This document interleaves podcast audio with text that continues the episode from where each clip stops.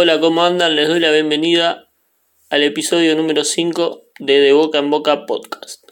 Hoy, 12 del 12, es una fecha muy especial para todos los y las hinchas de Boca, ya que es justamente el Día del hincha de Boca.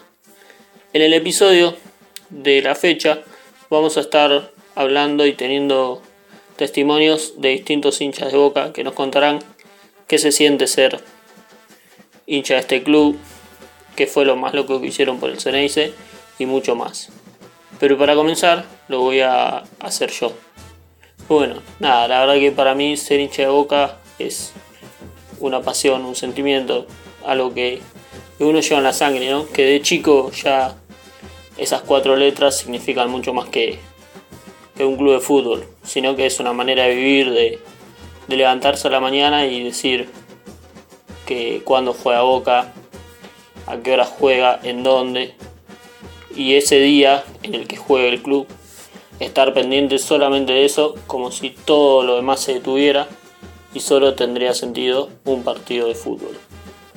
Es el ponerse la camiseta, la que tengas, salir por la calle orgulloso de eso, de vestir esos colores, de, de sentirse que compartís algo con otra persona, que en sí es eso, ¿no? Es Boca es eso, no solo un equipo de fútbol, sino que es algo que lo comparten muchas personas y bueno, cuando algo es compartido por, por muchas personas es, se hace mucho más grande y pasa a ser mucho más que un solo equipo de un deporte, de un juego, sino que es una manera de vivir, diría yo.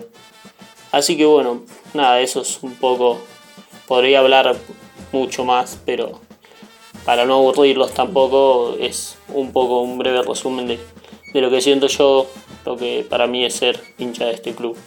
Así que bueno, ahora vamos a estar con, con un amigo llamado Ignacio que también nos va a estar contando esto. Ser hincha de Boca es un sentimiento que no se puede explicar. Boca es pasión, es amor por estos colores. Es estar toda la semana pensando que el equipo sale a la cancha a defender la camiseta. El hincha de boca es único. Estamos en cualquier parte del mundo, no importa dónde juguemos. Siempre va a haber una camiseta azul y amarilla alentando. Entrar a la bombonera es sentirse en casa, es recordar cada campeonato y agradecer una y otra vez por tantas alegrías.